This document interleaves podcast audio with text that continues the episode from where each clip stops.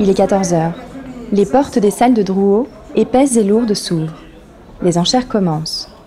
Non, ne levez pas la main. Mais si, allez-y. Laissez-vous entraîner dans ce monde singulier où les œuvres d'art passent de main en main sous les coups des marteaux. Vous l'entendez? Voyage dans le temps et dans l'art. Je suis Adélaïde et je vous emmène dans l'univers feutré des enchères.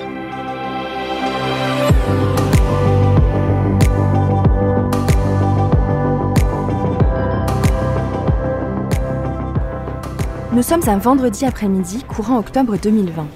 Comme toujours, en fin de semaine, les ventes battent leur plein dans les salles de Drouot. Mais ce jour-là, une agitation particulière se fait ressentir. Kamel, le chef de la sécurité, se tient à proximité des monts de charge au premier étage, Tokiwoki à la main. Que se passe-t-il? La source de tout ce mouvement semble se situer dans l'une des plus grandes salles de l'étage. Le mont de charge s'ouvre. C'est parti. Je vois défiler devant moi d'énormes caisses en bois. Ça n'arrête pas. Des caisses de 3 mètres sur 2, traînées sur roulettes jusque dans la salle. Les tapissiers, hissés sur de hauts escabeaux, ont déjà commencé à habiller de noir les murs initialement rouges, annonce d'une vente prestigieuse. Les caisses s'accumulent jusqu'à former un véritable labyrinthe. Une heure plus tard, lorsque le public a quitté Drouot, le bruit des visseuses qui a remplacé celui des marteaux sonne comme un appel. Les boîtes sont ouvertes et laissent apparaître leurs précieux contenus, des os, sombres et larges. Ce sont ceux d'un dinosaure, d'un allosaure, dont je vais vous raconter le parcours dans cet épisode. L'histoire commence il y a 150 millions d'années et se termine à Drouot le 13 octobre 2020, lorsque le squelette est vendu aux enchères plus de 3 millions d'euros par la maison Binoche et Giquelot. Laissez-moi vous présenter Big Sarah. Il s'agit du squelette fossilisé d'un allosaure, un dinosaure carnivore qui mesure 10 mètres de long et qui devait de son vivant peser près de 2 tonnes. Sa queue est aussi longue que le reste de son corps. Ses pattes arrière, sur lesquelles il se tient pour marcher, sont puissantes, bien plus que ses deux petites pattes avant, qui se terminent tout de même par trois doigts munis de griffes acérées. On n'a pas tellement envie de lui taper dans le dos, ni de lui lancer une balle à Bixara. Disons que son sourire n'est pas très avenant, avec ses 70 dents affûtées et ses petites cornes sur le crâne caractéristiques de l'espèce. L'Allosaurus compte parmi les premiers dinosaures découverts au XIXe siècle. Son nom, donné par le paléontologue américain Othniel Charles March, dérive des racines grecques sauros, reptile, et allos, différent. Le XIXe, l'âge d'or de la paléontologie. Comme en archéologie, les découvertes foisonnent à cette époque. Les paléontologues, là où se trouvent les gisements, n'ont qu'à se baisser pour trouver des os, des végétaux, des insectes ou des poissons transformés en pierre par la force du temps. L'allosaure est une espèce bien connue des scientifiques, de nombreux restes ayant été retrouvés depuis le XIXe siècle, notamment dans la formation du Morrison, dans l'ouest des États-Unis. On parle de formation géologique pour désigner des couches de roches datant de différentes périodes, superposées comme un millefeuille. Celles-ci, au gré des mouvements de la Terre, bougent depuis des millions d'années. Ces mouvements font remonter à la surface des couches géologiques qui varient selon l'endroit où l'on se trouve. Dans le Wyoming, celles qui effleurent le sol datent du Jurassique. De nombreux fossiles de cette époque, vieux d'environ 150 millions d'années, y sont découverts à l'instar de notre allosaure. Outre la configuration géologique du continent, l'extraction de fossiles aux États-Unis est facilitée par le droit de propriété en vigueur dans le pays. Ce qui est retrouvé sur un terrain, quelle que soit la profondeur ou les moyens mis en œuvre, appartient aux propriétaires du terrain. C'est grâce à cette législation que des équipes de paléontologues commerciales louent des parcelles privées, droits d'exploitation inclus, afin d'y effectuer des recherches de fossiles, ce qui a permis à Bixara de sortir de terre.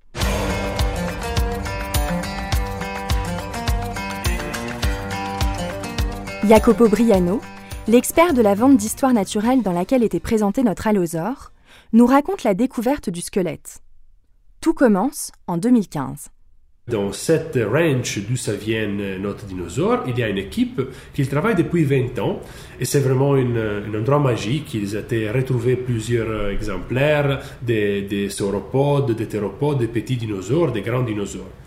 En 2015, l'équipe de prospection du terrain, donc vraiment euh, promener sur le terrain pour chercher des, ossements. Et euh, certaines vertèbres dorsales des dinosaures, il était visible. Les chercheurs pensaient vraiment qu'il y avait des, les restes du dinosaure.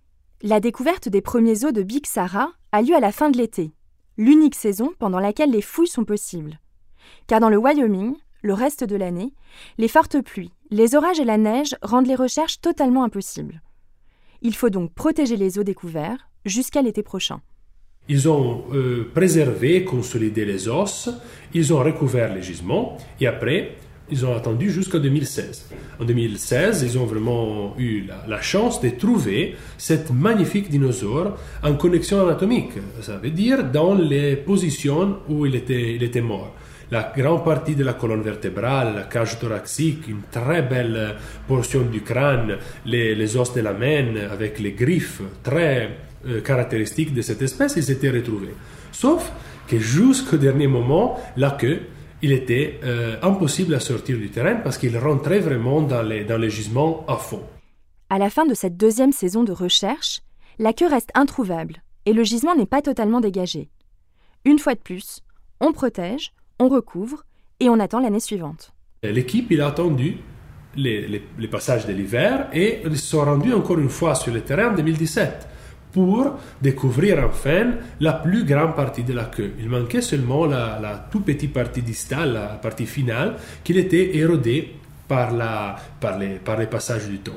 Une fois le squelette de l'animal découvert dans son intégralité, ou quasi-intégralité, l'étape suivante consiste à extraire du sol les morceaux de roche qui contiennent les os fossilisés. Ces énormes blocs sont enrobés de plâtre afin de protéger les os qui en émergent. Qu'est-ce qu'on a après cette, cette, préparation? On a des blocs, des rochers et des plâtres que certaines fois ça pèse euh, des centaines de kilos, sinon des tonnes.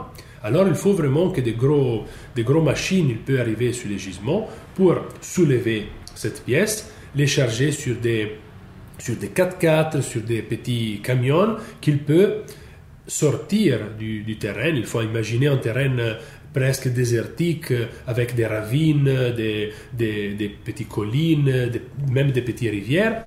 En vertu de l'accord d'exploitation passé avec le propriétaire du terrain, le squelette appartient au découvreur. Il faut maintenant trouver un acheteur capable de restaurer et de mettre en forme le squelette. Qu'est-ce que ça veut dire? Ça veut dire que le chercheur il trouve une belle crâne d'allosaure, il prend son téléphone portable, il cherche les lieux dans les déserts du Wyoming où il y a des réseaux et il appelle ses contacts. Les blocs de pierre qui contiennent les fossiles passent alors aux mains des préparateurs. Ils sont acheminés en avion ou en bateau dans un laboratoire qui, dans notre cas, est situé à Trieste, en Italie. Faisons une courte pause dans l'histoire contemporaine de Big Sarah et projetons-nous dans une ère qui n'est pas la nôtre pour comprendre comment se forment les fossiles. Même si de nombreux fossiles sont découverts par les hommes depuis la préhistoire, ils résultent d'un processus extrêmement rare. Ce sont de véritables prodiges de la nature. Pour ce faire, il faut d'abord que la carcasse d'un animal soit recouverte très rapidement après sa mort par un sédiment fin, dénué de toute activité biologique. Il peut s'agir de vases, ou bien moins fréquemment de poussière volcanique. Voilà pourquoi la plupart des fossiles sont liés à la vie aquatique. Souvent pour un dinosaure, son corps est tombé au fond d'une mer, d'une rivière ou d'un lac. Il a pu mourir en se noyant par exemple. Deuxième miracle obligatoire, que le sédiment, pendant des millions d'années, ne soit pas perturbé par des métamorphoses provoquées par la tectonique des plaques, l'activité volcanique, le changement du niveau des océans et des mers, ou simplement par l'érosion. C'est seulement la somme de ces conditions qui nous permet aujourd'hui d'imaginer la vie sur Terre il y a plusieurs centaines de millions d'années.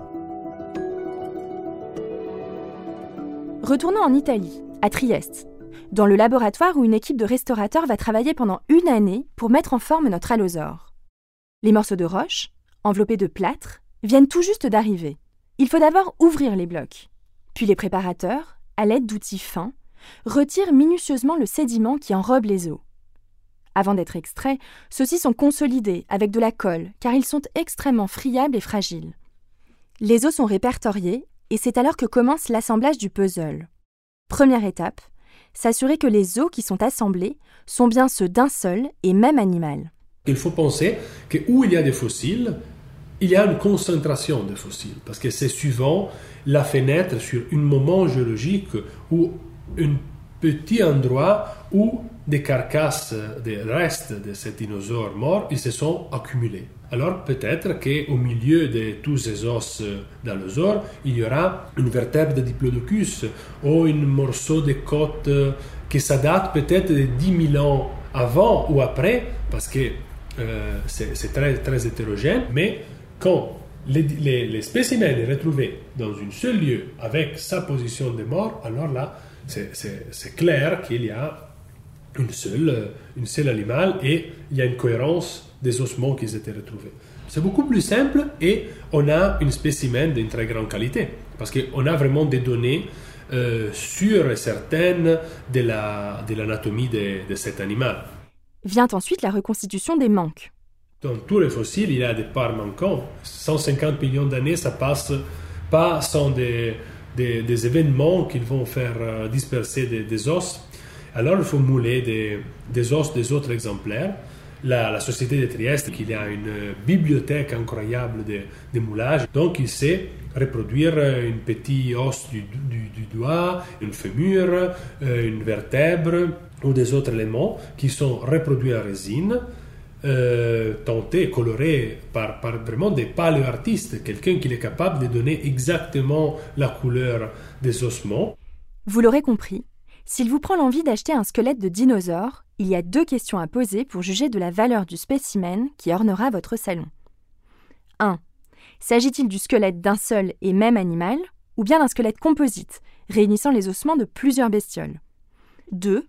Quelle est la proportion d'eau véritable? Cet allosaure, son squelette, il était complet à 70% et tous les os, ils venaient du même exemplaire. Plus le dinosaure est rare, moins on s'attend à un squelette complet. 30 ou 40% d'un spécimen d'une espèce rarissime peut être considéré comme une trouvaille magnifique. A contrario, plus le dinosaure est connu et plus le marché sera exigeant quant à la proportion de véritables fossiles. Après, moi, je peux mon standard. J'aime toujours trouver des squelettes qui sont représentés dans leur intégralité avec des manques. Donc, le plus possible, une belle crâne. Un dinosaure sans le crâne, c'est rien. Après, une belle série de vertèbres et qu'il y a la présence de certains éléments de chaque, partie. Une fois que le squelette du dinosaure est entièrement reconstitué, les os fossilisés sont montés sur un socle en métal conçu spécifiquement pour chaque spécimen. Cette structure qui doit rester discrète, doit également pouvoir soutenir plus de 400 kg de fossiles sans les abîmer. Aujourd'hui, contrairement au siècle dernier, on ne perce plus les os. On les place un à un dans les niches disposées le long de la structure en métal. Autre grand rôle de ce socle, donner au squelette une position qui lui donne vie. On a parlé de la position pendant un mois cette année. C'est un gros travail entre les préparateurs et nous, les, experts, on ne peut pas prendre un dinosaure et lui faire danser les tip-tap. Il faut une, position correcte d'une façon anatomique, mais aussi qui ça donne vraiment l'idée de ce dinosaure. Si on, on, donne une position à un prédateur, c'est magnifique de donner une belle position d'attaque, une belle position dynamique. L'allosaure de la, de la vente de, de, de il était en train d'attaquer les, griffes ouvertes, la, bouche là avec tous les dents. C'était vraiment l'instant avant de l'attaque. La patte arrière était un tout petit peu soulevée et les enfants qui sont rentrés dans la salle, ils restaient presque étonnés, presque choqués par cette bête qui ça ressemblait franchement vivant. C'est une fenêtre, une image d'un moment de la préhistoire.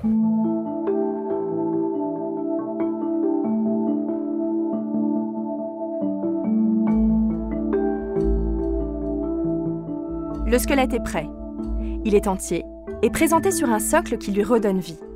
Il faut maintenant l'acheminer jusqu'à Paris, à Drouot, afin qu'il trouve l'acquéreur qui l'adoptera. Les os sont alors déposés dans les grandes caisses en bois dont je vous parlais au tout début de l'épisode, réalisées sur mesure pour l'occasion. Acheminées par la route, elles traversent la frontière et arrivent à Drouot quelques jours avant la vente aux enchères. Le montage du squelette dure plusieurs heures, sous le regard des journalistes qui se sont déplacés pour l'événement. Tout le personnel de la maison de vente est sur le qui-vive. Il faut monter en une soirée et une courte matinée une exposition qui réunit plus de 200 curiosités.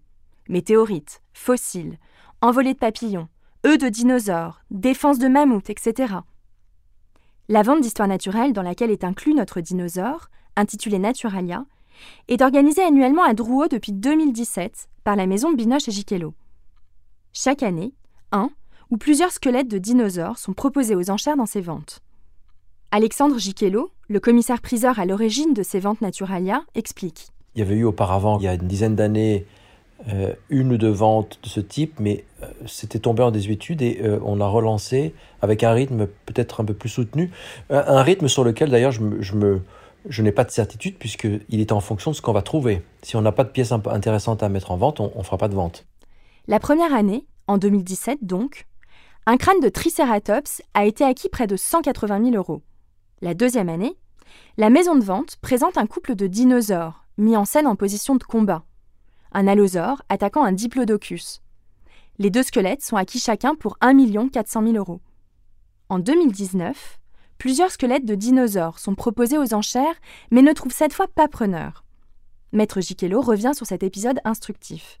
C'est à ce moment-là que j'ai pris conscience que le marché n'était pas un marché de paléontologie en lui-même, c'était un marché au contraire d'amateurs qui voulaient des pièces impressionnantes et qui veulent des carnivores, qui ne veulent pas d'herbivores, ils ne veulent pas de dinosaures qui peuvent être passionnants au niveau paléontologique mais sans intérêt au niveau décoratif. Et là, on a affaire à de la très grande décoration. C'est ce qui m'a donné l'idée de demander à, mes correspondants de trouver des grands carnivores, d'où cette, année le grand, euh, le grand allosaure qui, donc estimé à un million d'euros, s'est vendu à, à, plus de 3 millions. 1 million 700 1 million 800 1 million 900 2 millions 2 millions 300 2 millions 425 000 on relance à 2 millions 425 000 2 millions 500 000 2 millions 525 000 je les adjuger. À 2 millions 525 000 sans regret, à 2 525 000. J'adjuge à 2 525 000. C'est vu? Non. Adjugé 2 525 000. En réalité, l'enchère a duré une vingtaine de minutes pour se conclure à 2 525 000 euros au marteau, soit 3 millions d'euros avec les frais. Le marché des squelettes de dinosaures est un marché de niche, récent, pour lequel il y a encore peu de références de prix et peu de clients. C'est un marché qui est extrêmement réduit. S'il y a 10 clients pour euh, ce, genre de pièces, c'est fabuleux. Effectivement, ce sont des profils de personnes qui vont aller également acheter de l'art contemporain. Ce sont des personnes qui veulent une pièce extravagante. Euh, c'est ce qu'on appelle l'effet waouh. Vous voyez, vous rentrez chez quelqu'un, il y a un dinosaure dans l'entrée. Bon, évidemment, ça, euh, ça vous laisse pas indifférent, vous vous en souvenez. Mais le marché de l'art contemporain, il y a peut-être euh, sur la Terre 50 euh, 000 acheteurs potentiels, euh, ou 100 000 pour ce type de pièces, des dinosaures. Je vous dis, si on en a une dizaine, une vingtaine, c'est le bout du monde. On a eu les premières années des acheteurs d'Asie. Cette année, c'est un anglais. Il y avait des Américains qui étaient intéressés. C'est vraiment, c'est vraiment international. Pour résumer le profil type de l'acheteur de dinosaures, il est international, fortuné, et au goût extravagant. Mais parfois, il peut aussi être français et motivé par l'intérêt paléontologique d'un squelette de l'ère des dinosaures, comme en témoigne Kléber Rossillon, qui a acquis en 2016 le squelette d'un allosaure pour l'intégrer dans une collection de faune naturalisée accessible au public. J'ai acheté l'allosaure pour les mettre à disposition du public au jardin de Marquessac, en Dordogne. J'ai décidé d'enchérir le matin même de la vente. Je ne suis pas sûr du tout que je me serais posé la même question pour un herbivore. Le prix au marteau était de 840 000 euros, ce qui représente avec les frais une dépense d'environ 1 million d'euros. C'est comme on vous apprend une grande nouvelle, vous avez toujours une émotion. Mais je ne peux pas dire que je m'y étais préparé depuis longtemps puisque la décision avait été prise le matin même. Un dinosaure à 1 million d'euros en 2016. Deux autres à 1 400 000 euros chacun en 2018. Les enchères s'accélèrent. 2020 est l'année de tous les records en matière de squelettes de dinosaures le 7 octobre, un T-Rex est vendu à New York 31 millions de dollars, marquant un record jamais atteint. Six jours plus tard, notre allosaure part pour 3 millions d'euros et remporte le record français. il est très difficile d'avoir une idée précise de l'évolution du marché parce que c'est un marché qui n'a pas beaucoup de références de prix et c'est un marché de coup de cœur. Donc le prix d'un coup de cœur est un prix relatif. Quand vous avez deux acheteurs acharnés euh, pour n'importe quel type de, spécialité, hein, que ce soit les tableaux, les meubles, euh, qui sont prêts à tout pour avoir la pièce, la notion de cote disparaît au profit de la notion de passion. Le prix atteint par euh, le T-Rex est vraiment un prix incroyable. Et là, vous avez l'illustration parfaite d'un ce que peut être le prix du désir. Et c'est la force de la vente publique. Donc, évidemment, le T-Rex est, le dinosaure le plus rare, le plus convoité, le plus emblématique. Donc, euh, il n'en passe jamais. On est dans un cas très particulier. Il faut avoir toujours à l'esprit qu'il y a un phénomène de mode également. Donc, si demain, la mode disparaît, eh bien, le marché s'adaptera. Euh, il, faut, être toujours très modeste dans ce genre de situation.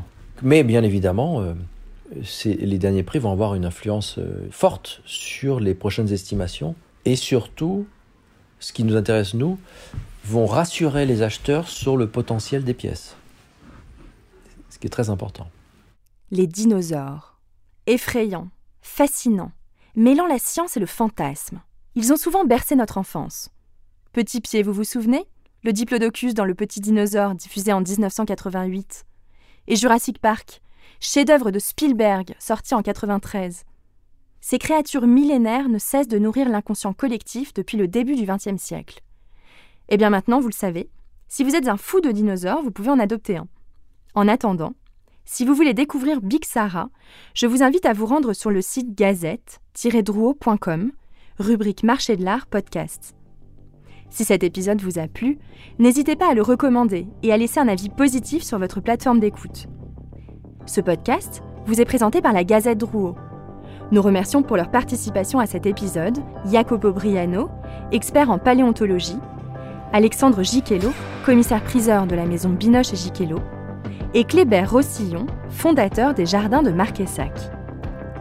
Je vous donne rendez-vous le mois prochain dans l'objectif de Jean-Philippe Charbonnier, photojournaliste globetrotter, mais surtout témoin humaniste et sans complaisance de la société d'après-guerre à nos jours.